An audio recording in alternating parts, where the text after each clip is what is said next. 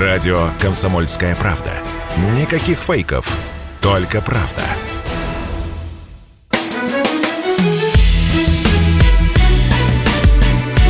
Бофт знает.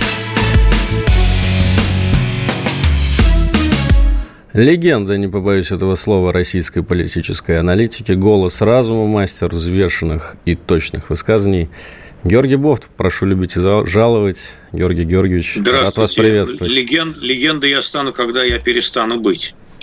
Хорошо, мы сейчас об этом э, поговорим, о легендах на самом деле.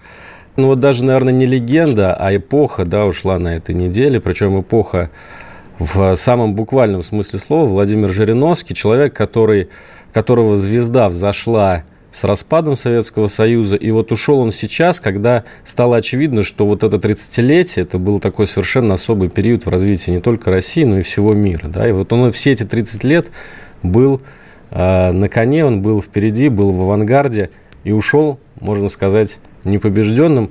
Вот э, ваше отношение к этому человеку, Георгий Георгиевич? Ну, политически я не могу к нему относиться положительно. Э, э, вот, как человек, э, я встречался с ним несколько раз, брал у него интервью. За пределами интервью он казался вполне нормальным собеседником. Это многие, кстати, говорят, что как только камеры выключались, он, в общем, говорил как нормальный человек с нормальной рефлексией и так далее – вот. А, мне он говорил, что ему, например, в Америке понравилось, что такая нормальная страна. Но на камеру он никогда такого не говорил. Он про Америку говорил жуткие вещи всегда. Ну и вообще про Запад, про Европу и так далее. Вот. А, не мне принадлежит это определение, вот, что мало кому из шоуменов удавалось продержаться на сцене 30 лет. А что касается качества политики, то, к сожалению, Нельзя сказать, что Владимир Вольфович внес в нее положительные моменты. Он внес в нее э, хамство, э, оскорбления, э, личные нападки, э, стиль подворотня э, и грубые выпады, э, недипломатические выпады в адрес наших ближайших и дальних соседей, к сожалению. Но этот стиль нравился э, его последователям. Э, ЛДПР стабильно набирала э, свои 10 там, и даже больше процентов. Он очень удачно абсорбировал эту агрессивную массу электората. И большое ему спасибо, кстати, если уж говорить о положительном, то, что он ее никуда не повел.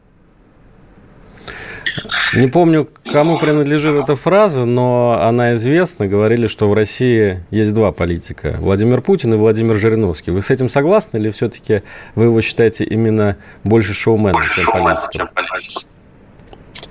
Ну, почему два? Можно найти, да, с, с этим согласен, но не два. Можно еще найти какое-то количество политиков. Ну, а что Зюганов не политик, скажем? Вот когда он, не дай бог, помрет, э, тоже скажут, что ушла эпоха. Правильно? А, он тоже политик. Э, и э, вспомните, так сказать, его президентскую гонку с Ельцином ноздря в ноздрю в 96 году. Но многие говорят, он, что как раз тогда и он подвел вот это свое политическое будущее, не став бороться за ну, пересчет знаете голосов. Ли, Жириновский сделал гораздо больше Зюганова в том плане, что играть в поддавки с властью. А, и он очень удачно эти поддавки капитализировал. В чем был секрет э, Жириновского? Многие пытались повторить, и мы видим попытки вот э, правопопулистского такого дискурса в российской власти периодически, но мне кажется, Э, феномен Жириновского, он остается вот как бы недосягаемым для ну, многих. Ну, как в чем? Это агрессивный популизм, это выражение э, чаяний, мыслей, э, которые статусные политики мейнстрима стеснятся, озвуч... стесняются озвучивать. Вот, он делать это стал первым, но затем ему стали подражать многие. И Жириновский в какой-то степени ушел вовремя, поскольку э, то, что э, раньше считалась маргинальной политикой, политикой, так сказать, эпатажа, стала мейстрим. То есть он был первым? Он был первым, но, как видите, у него столько учеников, что он уже среди них стал теряться. И в последнее время, мне кажется, на фоне других э, хамов э, и в исполнительной власти, и в законодательной власти, которые э, стали подражать э, э, риторике подворотни и выражаться таким хамским языком, Жириновский предстал политиком таким статусным. Он в последнее время стал выглядеть гораздо более респектабельным, чем многие другие. Потому что другие на фоне Жириновского в этом плане он был глыбой, конечно, в своем популизме агрессивном. Но вот другие выглядели шавками э, на, на фоне его, который, э, в общем, стал ну, в чем-то даже, не, не то что сдержаннее даже, но действительно вот респектабельнее. Он сдвинулся в сторону респектабельности, а другие сдвинулись в сторону подворотни. Мне кажется, одна из особенностей Жириновского была в том, и вы, наверное, это уже упомянули сейчас, что, э, говоря достаточно радикальные вещи, он всегда знал, когда остановиться, да, он всегда знал какие-то берега, за которые не стоит заходить. И во внутренней... Ну, потому что, потому что, без всякого сомнения, он был умным человеком. Вот многие из тех, кто ему пытаются подражать, они дураки.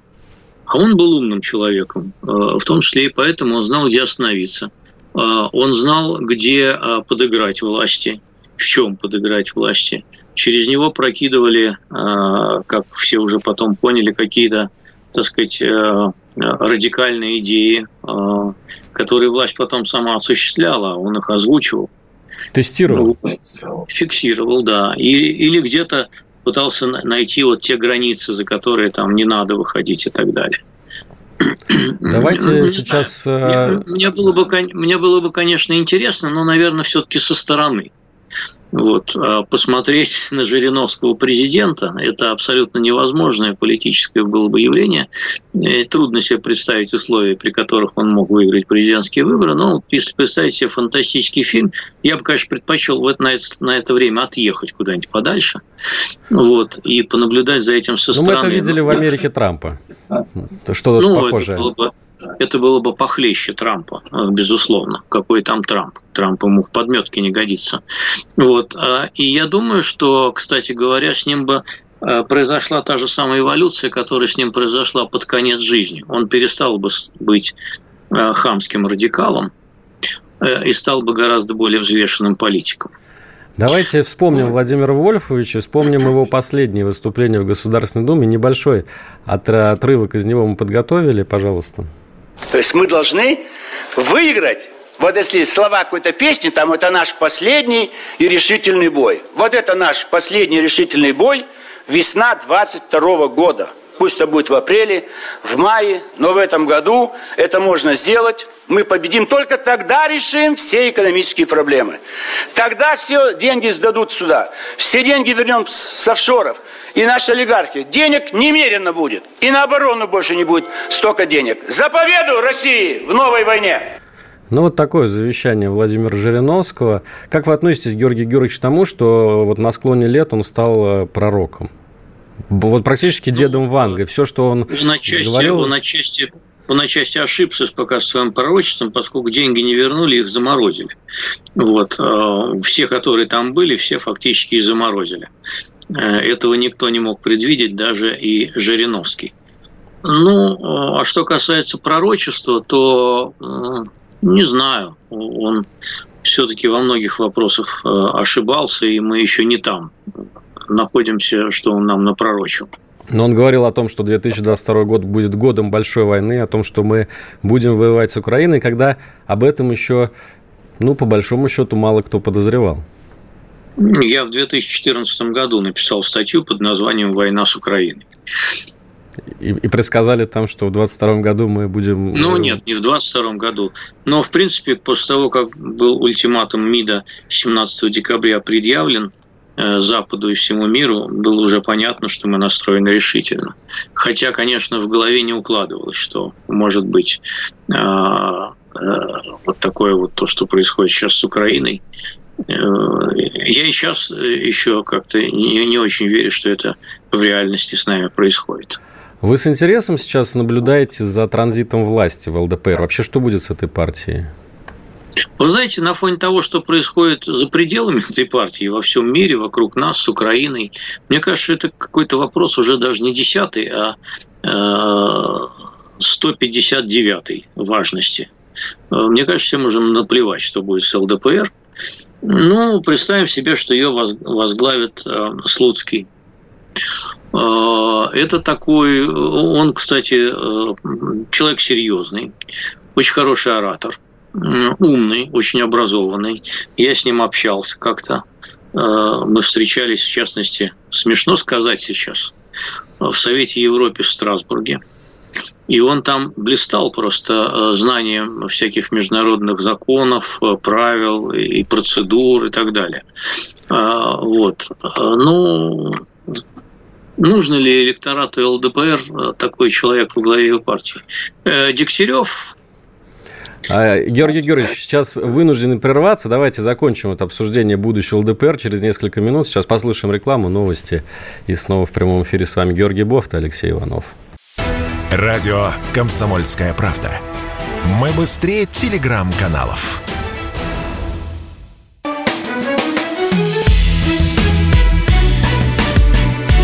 Бофт знает. Это радио «Комсомольская правда», это прямой эфир, это Георгий Бофт и Алексей Иванов. Давайте вот все-таки прервалась на полусловие ваша мысль. Вы говорили о том, что может Слуцкий, может Дегтярев, да, возглавить ЛДПР теперь? Может Дегтярев, там еще есть пара кандидатур таких же. А, Дегтярев, э, видите как, я ошибся по поводу того, что я думал, что он не задержится в Хабаровском крае, а, но он задержался. Не знаю, как у него там сейчас с рейтингами, а, но, во всяком случае, для этого надо туда поехать и поговорить с, с людьми такими реальными внизу. А, потому что я не верю в официальные рейтинги, опросы. Это все уже давно туфта и фальсификации. Вот. Ну, равно как и выборы, я тоже не очень верю. А, они слишком зависят от административного ресурса. Вот, поэтому, ну, видите, он оказался парень крепким, крепкий парень. Хотя э, выглядит странновато, но может такой и нужен ЛДПР. Не знаю, насколько он сможет заменить Жириновского. Это вот все-таки партия одного актера или партия своего электората? Вот такое. Да в том-то и дело, что это была партия одного актера, она и есть партия одного актера, а программа ее невнятная. Кроме того, что Жириновский, в общем, сумел дискредитировать и слово либерализм, и слово демократия одновременно, название своей партии, ну, ничего там не просматривается такого. Ну, кроме антикоммунизма такого, но такого плакатного, знаете, на самом деле, а, какой сейчас а, там антикоммунизм, если и коммунизма-то нет никакого, и а, КПРФ не представляет из себя никакую коммунистическую партию в реальности. Это все был театр. Ну, помните Поэтому... лозунг ЛДПРовский «Мы за русских, мы за бедных». Вот, мне кажется, такое точное попадание в свою целевую аудиторию, она будет расширяться. Ну, хорошо, а Зюганов тоже говорит, что он, ну, примерно так же себя позиционирует, во всяком случае, за бедных. Знаете, евреи, выступающие за русских, за бедных, это прикольно, конечно, до, до определенного момента. А, это такой же прикол, как э, Зеленский нацист, знаете, из той же серии. Вот, а, поэтому а, не знаю, не знаю. Но в любом случае... В этом, Слуцкий в этом плане, конечно, замена Жириновскому. Дегтярев по национальному вопросу не проходит. В любом случае, Жириновскому, конечно, обеспечена долгая и благодарная память э, в массовом сознании. Уже сегодня пошли новости о том, что в Москве могут назвать переулок именем Жириновского на Сретенке. Так а что... А почему не тупик? Тупик Жириновского, это было бы, наверное, даже обидно. Ну что ж, давайте... А почему, а почему не проспект тогда? Или проспект, э, проспект берегут Ан... проспект для кого-то еще? За, за Андроповым забронирован проспект Андропова. За Зюгановым. За Зюгановым забронирован проспект.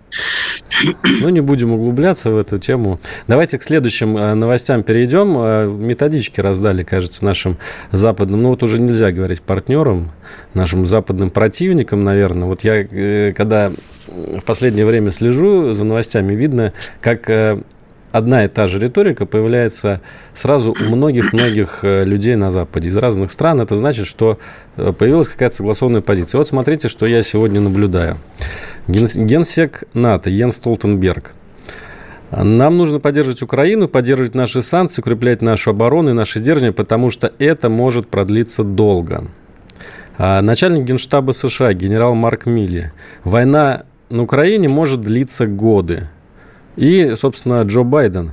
Эта борьба далека от завершения. Суть в том, что эта война может продолжаться еще долгое время. Вот такое ощущение, что там, на Западе, приняли это решение, что теперь этот конфликт будет продолжаться год. Вот раньше такого не было. Раньше было ощущение, что э, один, два, три месяца, потом, возможно, мир. Сейчас, получается, э, историю с мирными переговорами все задвинули в долгий ящик?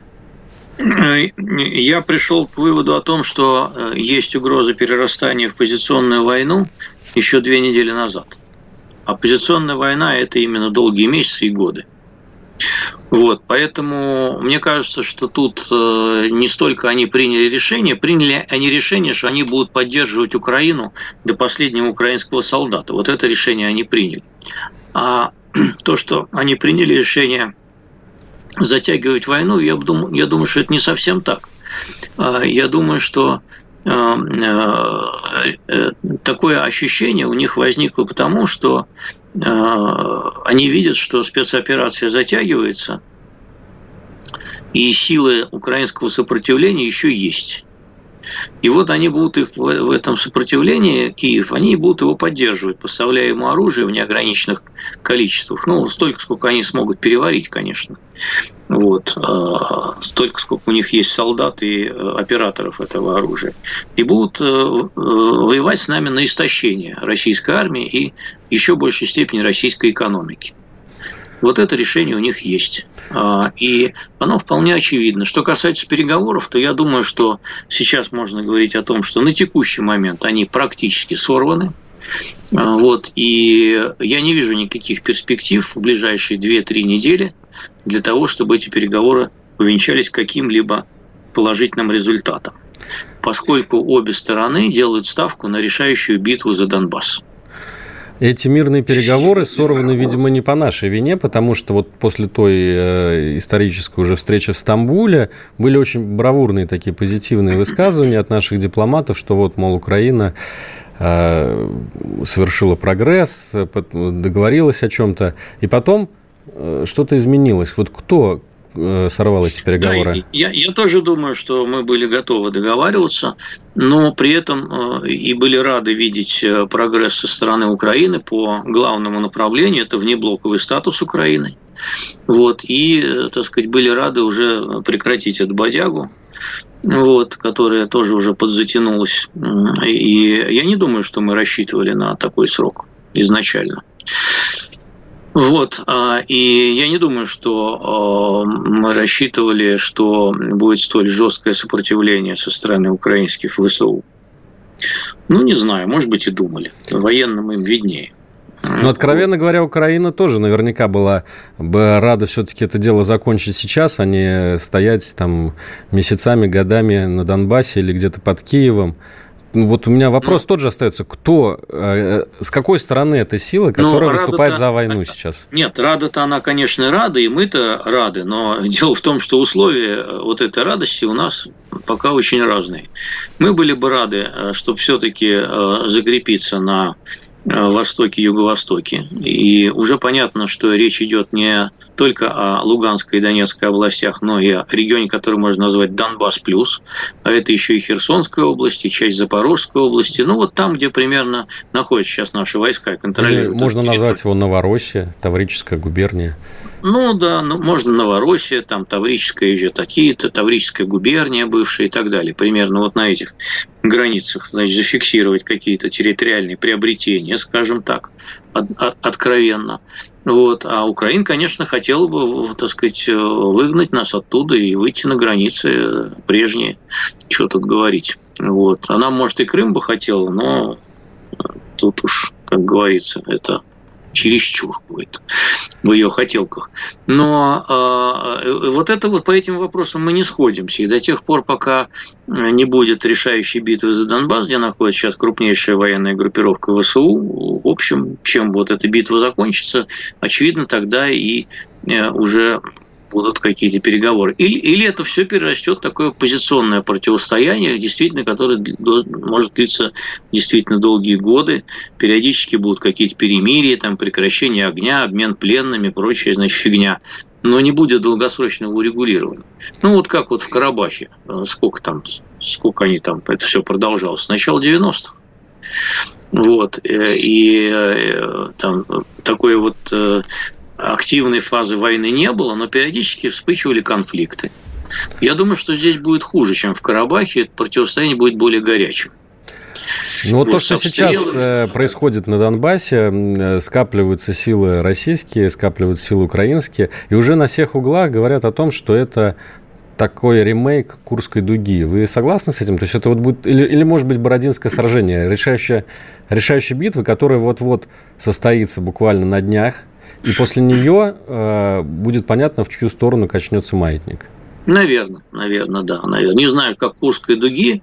Э, там вроде в Курской дуге побольше танков было, и э, значит, э, у Украины танков заведомо меньше, чем у нас. И было меньше, и мы не знаем, сколько у них осталось. Вот. Мы точно не знаем, сколько у нас осталось, потому что э, Минобороны не дает таких цифр по понятным причинам, потому что о потерях, в общем, своей армии в пору войны обычно не сообщают э, подробно, во всяком случае. Вот сегодня Песков говорил в иностранном интервью, что потери наши большие. Ну, что значит большие, сколько, мы не знаем. 1300 Поэтому... человек, о которых Минобороны объявлял, это ну, Мин... большие потери. Минобороны говорил, да, 1300 человек. Ну, будем считать, что вот это официальные данные на сегодня, и не будем это никак комментировать. А так э, по сетям гуляют всякие цифры, которые мы должны отметать, поскольку мы должны, как граждане своей страны, придерживаться официальной версии Минобороны. И все. На и этом давайте... законодательство Российской вопрос Федерации. закроем. Да. Посмотрим, чем закончится действительно битва за Донбасс. Мне кажется, она неизбежна. Но она произойдет буквально вот сейчас, в апреле. Или вы все-таки ждете, что это будет летом? Нет, нет, что тянуть-то? Мне кажется, что в апреле уже. Может быть, уже к следующей передаче мы будем говорить вот о, об итогах этой битвы, да? Нет, я не думаю, что она за неделю закончится. Это будет надолго. Сейчас у нас очередной перерыв на новости. Я напомню, Георгий Бофт, политолог в эфире радио «Комсомольская правда». С вами Алексей Иванов. Никуда не уходите далеко от ваших приемников. Мы очень скоро вернемся. В прямом эфире будем с вами обсуждать самые последние и горячие события. Радио «Комсомольская правда». Только проверенная информация.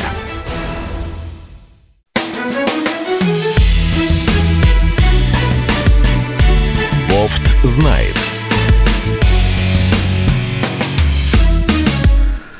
Мы русские с нами, Бофт. Такой вот слоган мне придумался сейчас в рекламной паузе. Георгий Георгиевич, вот прям буквально давайте закончим эту тему вот с э, тем, что происходит сейчас на Донбассе, и, и вот почему э, разом стали э, говорить о долгой войне на Западе. Сегодня прошла еще новость о том, что Америка запускает программу Ленд-Лиза для Украины, будет там постоянным потоком туда отправлять вооружение по упрощенной схеме. Это такой очень, ну, как бы, вот Америка известна тем, что она, то, что работает, она не меняет. Вот Ленд-Лиз, он хорошо работал, он работал в интересах Америки. Россия, как известно, по Ленд-Лизу расплатилась там чуть ли не в конце 20 века. И сейчас уже в Америке говорят о том, что мы должны запускать план Маршалла. Но все это э, приводит к тому, что Америка, вот, ну, по сути, утверждает свое экономическое доминирование на Украине, в Европе и так далее. Вот, может быть, именно Америка главный бенефициар этой войны, как вы считаете? Ну, Америка Специальная в операция. Степени, да, вот Америка скажем. в меньшей степени проигрывает, во всяком случае, от этой войны, чем Европа. Вот. А, Америка тоже несет определенные экономические потери в виде повышенной инфляции, высоких цен на бензин, из-за того, что в целом а, цены на энергоносители а, выросли, высокие цены также на минеральные удобрения, на зерно и так далее и тому подобное. И это все сказывается. Вот. Но она это как-то перетерпит. Она богатая страна, она считает, что это для нее как укус комара примерно. А что касается Ленд-Лиза, то да, есть такая программа, она его впервые возобновляет, по сути, со Второй мировой войны. Вот, мы получили по Ленд-Лизу где-то оружие, тогда Советский Союз, примерно на 10 миллиардов долларов тогдашних. Вот, и расплатились после долгого торга Э, значит, где-то в конце 70-х годов, по-моему, там порядка 700 миллионов долларов мы заплатили. Ну, по ленд-лизу ведь как были вообще, э, ну, вообще это кредит, собственно говоря, да, с условием того, что э, оплачивается потом только часть, та часть кредита, которая покрывает неизрасходованную военную технику. А та, которая техника военно утраченная была, или там израсходованный боеприпас, там все остальное, она как бы не оплачивается. Вот. А то, что осталось, вот вы должны оплатить. Ну и вот мы долго там торговались, и при Брежневе уже сторговались на какую-то сумму. Вот. Частью этого торга, кстати, было предоставление нам э, статуса наибольшего благоприятствования в торговле, так называемого, ну, просто обычных нормальных торговых отношений, но вместо этого мы получили, как известно, поправку Джексона Веника вот, по поводу еврейской иммиграции. Да. А когда уже еврейская миграция вся уже уехала даже, то эта поправка все равно оставалась действовать. А, ну, что касается Украины, то мне кажется, что здесь э, Америка готова пойти на гораздо большую щедрость, поскольку здесь ставки высоки, они ее руками, украинскими руками воюют против нас, в общем.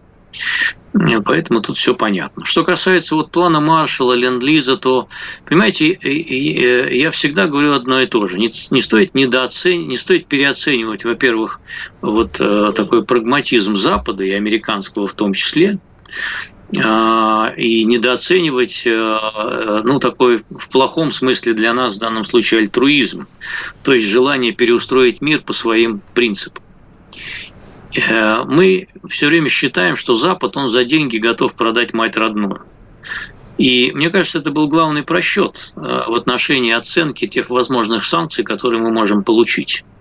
Оказалось, что они готовы идти на довольно существенные материальные потери ради тех принципов, которые они считают важными – эти принципы не схожи с нашими. Мы считаем важными другие принципы и имеем на это полное право, потому что у нас другая цивилизация, другая система ценностей.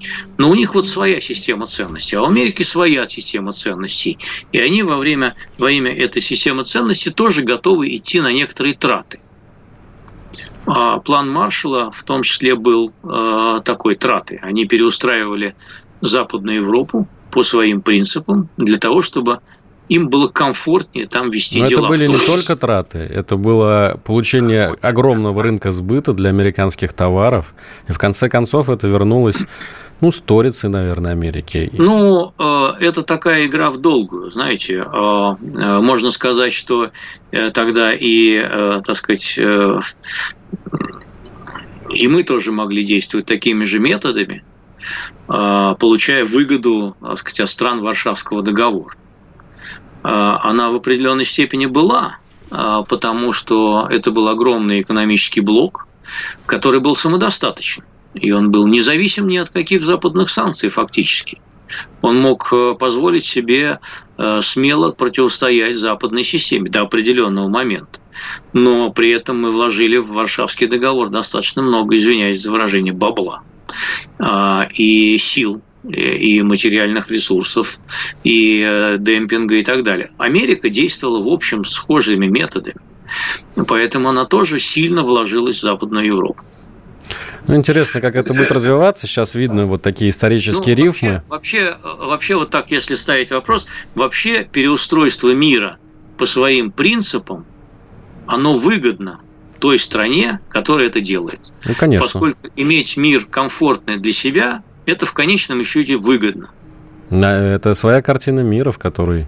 Конечно. И та, то, та, та же гегемония доллара, она, она же тоже растет корнями из Второй мировой войны, вот этой американской системы, которая была тогда устроена во всем западном мире. Ну вот, кстати, еще один тоже сюжет параллельный, да, вот мы говорили о том, что сопротивление украинских войск оказалось сильнее, чем возможно ожидало э, российское командование, но ведь Америка ведет экономическую, торгово-экономическую войну против России, и сопротивление российской экономики, видимо, тоже оказалось намного сильнее, чем они ожидали, потому что я помню, когда речь шла о заморозке, допустим, резервов Центробанка, тот же Байден выходил и радостно говорил, что все, это мы отправляем рубль в свободное падение, что катастрофа начинается прямо сейчас. Вот прошло полтора месяца, мы видим доллар по 75 рублей. Пусть он будет искусственный курс, но, по крайней мере, нет свободного падения, нет катастрофы, нет ну катастрофы ну, да, в магазинах. Да. В, в принципе, э, те импортеры, которые еще у нас остались живых, они могут приобрести этот доллар, э, значит, цифровой по примерно такой сумме, ну, вот примерно понятной сумме, и продолжать какие-то импортные операции, которые еще не заблокированы. Там речь идет о продовольствии, очевидно, о медикаментах и так далее. И э, в этом смысле вот этот курс, он работает. Вот. А, да, я видел тоже в последнее время много публикаций вот западных на эту тему, что, дескать, не добили они российскую экономику, надо же такие суки держатся еще, понимаешь, мы их и так, и так, и дустом уже, и заморозили все, они все, твари такие держатся. Есть такая досада в публикациях, конечно, у них. Вот. И это, конечно, есть информационная подготовка введения э, нефтяного эмбарго. Вот, они хотят. И, и рано или поздно, я думаю, до этого дойдет. Вот, они сами себя разогревают, сами себя готовят к этому. Это им тоже дорого встанет. Но мы же говорим, что тут уже пошло на принцип. А когда речь идет на принцип, то уже никто не думает о цене. Поэтому и, и мы не думаем о цене, когда э, вот теперь уже на, на нынешней стадии. И они не думают о цене. В этом плане мы схожи с ними. Противостояние вышло на принцип. Да, давайте тогда я вот поиграю в ура-патриотизм. А так уж ли страшно нам нефтяной эмбарго от Запада, если у нас есть гарантированные потребитель в лице Китая. И мы видим, что Индия стала покупать нашу нефть. Да что, мы не продадим нефть вот в нынешней ситуации, когда тем более мы ее торгуем с дисконтом, с огромным. Но дело в том, что этот вопрос пока открытый все-таки. А, Индия пока купила у нас 15 миллионов э, баррелей. Это примерно э, там, полуторасуточный объем нашей добычи. Вот. Китайские компании не заключают новых контрактов нефтяных, они боятся вторичных санкций со стороны США. С Америкой они ссориться не хотят. Поэтому надо дождаться все-таки а, того, сколько в реальности мы сможем продавать в случае нефтяного эмбарго со стороны Западной Европы, ну, вообще Европы и Америки, и потом уже подвести баланс. А, я не думаю, что все-таки наш нефтяной экспорт станет нулевым, но я думаю, что особенно вот так вот надеяться, что всю нефть из Европы проглотит Китай с Индией, я бы не стал. Не проглотит, они побоятся вторичных санкций со стороны Америки. И, в общем, как Иран торговал нефтью под санкциями, он, э, вот это все подпольно происходило фактически, когда с огромным дисконтом, э, с, выключенными транспондерами какие-то списанные танкеры, которые никто не страховал, Э, тайно ночью перегружали на китайские. И сейчас это делается, перегружают на китайские танки. Ну, знаете, такая торговля, такая та еще. Георгий Сколько Георгиевич... мы таким образом заработаем, конечно, но я бы так вот не, не, не говорил, что да ничего, наплевать, мы всю нефть в Китай спустим. Да нет, так не получится, к сожалению. У нас вот минута остается до очередного перерыва, поэтому прошу вас, ну так, э, скажем, коротко ответить. Вас лично удивила вот креп, э, такая крепость российской экономики, и как вы оцениваете работу Эльвиры Набиулиной и Антона Силуанова в этих условиях? Э, работу Эльвиры Набиулиной я оцениваю на 5. Вот. Э, в данном случае она главная. Силуанов, э, видимо, тоже в сложившихся условиях такого полного ахтунга. Вот. Что касается российской экономики, то мне кажется, что сейчас она работает пока на запасах. И критический момент вот э, ее выживаемости будет где-то ближе к лету. Тогда мы посмотрим, э, что мы можем в реальности делать в таких условиях. Спасибо. Георгий Бофт, Алексей Иванов, радио «Комсомольская правда». Если тебя спросят, что слушаешь, Ответь уверенно. Радио «Комсомольская правда». Ведь Радио КП – это истории и сюжеты о людях, которые обсуждает весь мир.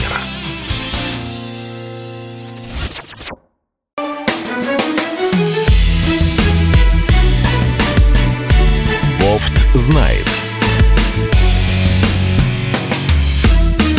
Ну что, друзья, выходим на финишную прямую. Георгий Бофт в прямом эфире радио «Комсомольская правда». Алексей Иванов также у микрофона.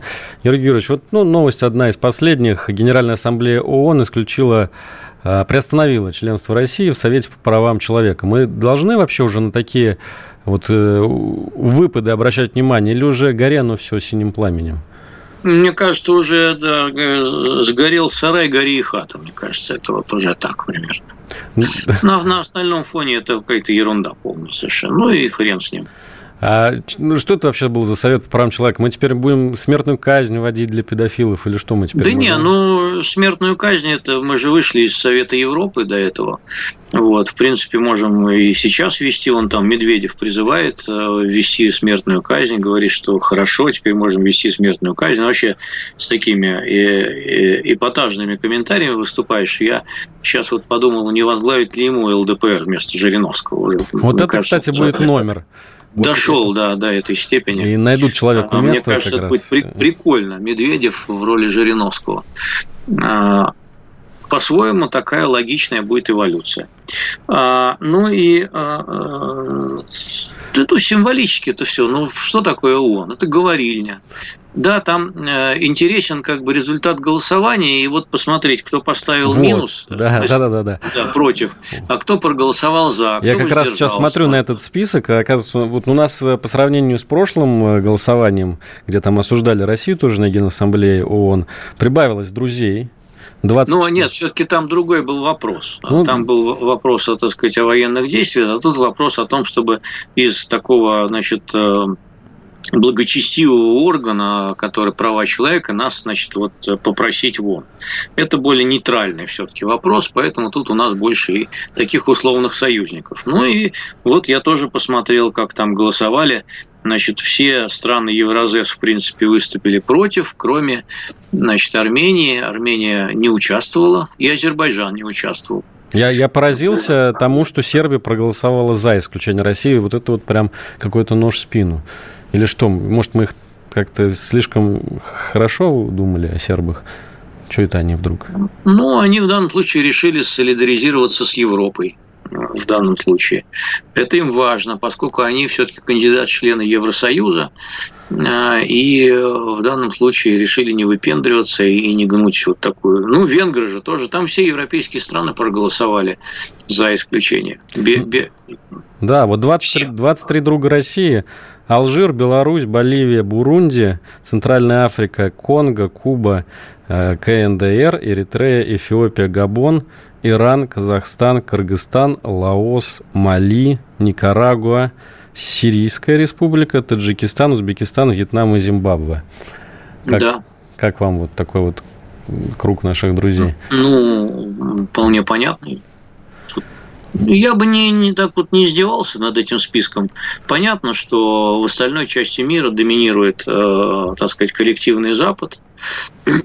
Что там от них ждать? Ну, к следующему голосованию, если оно вдруг будет, мне кажется, мы можем поднабрать еще каких-то друзей, потому что как-то такое ощущение, что все-таки все больше стран склоняются в нашу сторону. Вы знаете, э, э, многие голосования зависят от такой банальности, как успехи в военных операциях. Ну, то есть, вот если Россия начнет чуть-чуть там Да, побеждать... вот если бы, э, если бы российская военная операция прошла бы примерно так же, как вторжение США в Ирак в свое время, я думаю, что э, тут бы и компании многие бы остались, и, в общем, шум бы не такой был бы. Э, побеждать надо быстро, стремительно, тогда тебя любят. А когда ты втягиваешься в длительную э, военную операцию, то тебя начинают э, ну, знаете, спину, США 10 лет стояли в Афганистане, и, и 10 лет воевали во Вьетнаме, и с позором уходили оттуда и оттуда. И как-то не сказалось на их. Это периферия. А, Все-таки и Вьетнам, ну, слушайте, Иран с Ираком вообще воевали 8 лет. Эту войну вообще никто не заметил в мире, по-моему. Так вот. Ну, воюют и воюют все, подумаешь, там где-то. А это Европа.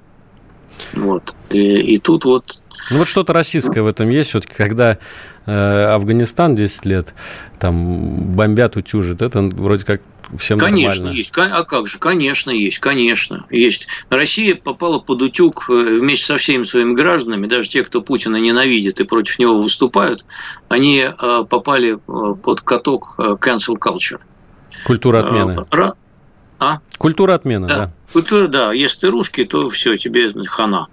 Э, и, значит, ты токсичен, с никаких дел иметь не будут. Даже если ты иммигрант, убежал вообще, э, как у Чичваркина, там счет взяли, заблокировали где-то.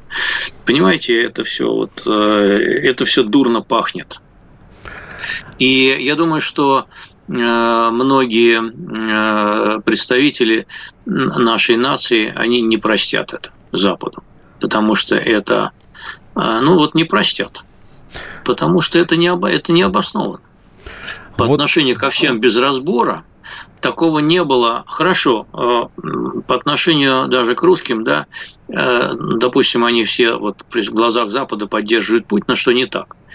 Но посмотрите на белорусов, они попали под те же санкции.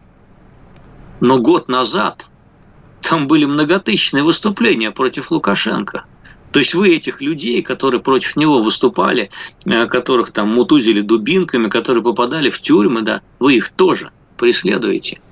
Где же ваша э, справедливость? А вот еще, где справедливость? Вы говорили о том, что они воюют за принципы, но в какие принципы укладывается вот эта безобразная история с задержанием российских произведений искусства на финской таможне? Получается, вот, это, это вот просто вот грабеж. Все, все, все те же. Я, я думаю, что их отпустят. Это в данном случае рвение а, исполнителя, который хочет, э, во-первых, показать, что нам наше место хочет показать, это понятно, и хочет показать, что он рьяно соблюдает правила и просто так вот не выпустит. А вдруг это, значит, э, э, продажи коллекций, которые подпадают под санкции. Ну, в общем, придется пободаться в судах, конечно. Давайте пару вопросов зачитаем из нашего чата. Вот Роман спрашивает э, вас, э, пострадает ли от спецоперации Турция, на ваш взгляд? Вообще, какая будет ее судьба? Что делать? Турция. Турция пострадает от этой специальной операции на Украине? Какая Турция будет... выигрывает э, колоссальные, получает дивиденды. Вот уж кто получает, так это они. Туда уже сотни бизнесов переехали российских, э, людей переехали российских. Они получают огромные выгоды на транзите, поскольку он перенаправлен теперь через Турцию. Да они просто в шоколаде. Просто вот, э, пожалуй, это главный бенефициар вообще даже не столько Америка, сколько Турция. И при этом получает Кстати, дешевый Сербия... газ из России. Да, да. И, и Сербия, кстати, тоже довольно выигрывает в этой ситуации, поскольку, э, в общем, тоже получает целый ряд дивидендов. Но Турция, конечно, уникальный случай. В этом плане Эрдоган, конечно, молодец большой. Надо только к нему спиной не поворачиваться на всякий случай. На всякий случай, да. Еще вопрос. А зачем США продолжают дразнить Китай? Мы на этой неделе видели сразу вот несколько таких новостей. Там Нэнси Пелоси, третий человек в иерархии американского государства, едет на Тайвань, чего не было 25 лет. Они там поставляют какие-то комплексы Патриот. А, в общем, такое ощущение, что вот... А, и, говорили о том, что НАТО будет расширяться теперь в Азии. Для чего это все делать? Казалось бы, я, вот втор, я второй не фронт не нужен. Я, честно говоря, не слышу, куда они в Азии расширяются, но э, они последуют в отношении Тайваня. Они не хотят, чтобы Китай Тайвань проглотил. И э, вот на нашем примере, показывая, как они жестоки могут быть в отношении санкций, и видя сдержанность очень большую Пекина, чтобы эти санкции нарушать, они хотят ему погрозить пальчиком, мол, смотри, китайский товарищ. Ну а Ки- Китай что, вот проглотит, лезть, проглотит что, вот эти вот угрозы? Если полезешь, мы с тобой будем делать насекомить, будем так же, как русских насекомим. Вот, поэтому это лишний раз предупредить Пекин, чтобы они, значит, не э, шли наперекор дяде Сэму. Пока, в общем, Пекин ведет себя по отношению к Америке очень дисциплинированно и не хочет нарушать никаких санкций. То есть вы не верите в то, что возможен вот еще один такой же конфликт, только уже на Востоке, за Нет. Тайвань?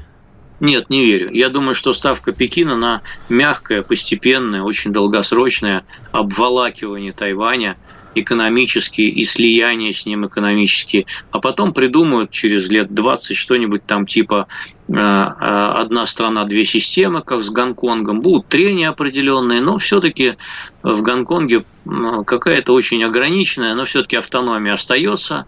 Вот, и, и с Тайванем они хотят идти тем же путем, я думаю. Не, пути, не путем оккупации и войны, вот, а путем такого мягкого э, экономического обволакивания, чтобы получить, э, слиться с ним в экономическом экстазе. Ну, как, собственно, и Китай всю, всю свою историю делал. Никогда он не вел да. завоевательных войн. Да, да. Тут, они, тут они пойдут этим путем, я думаю.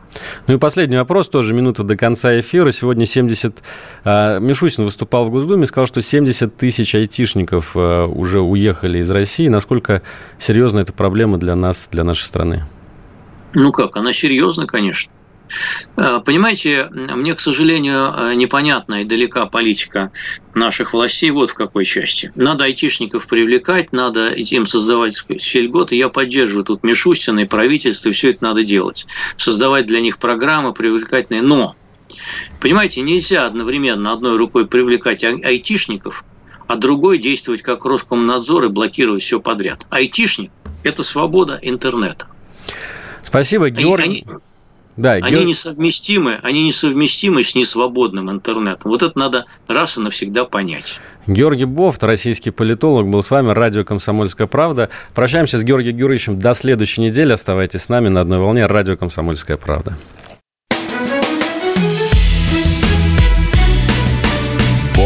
знает.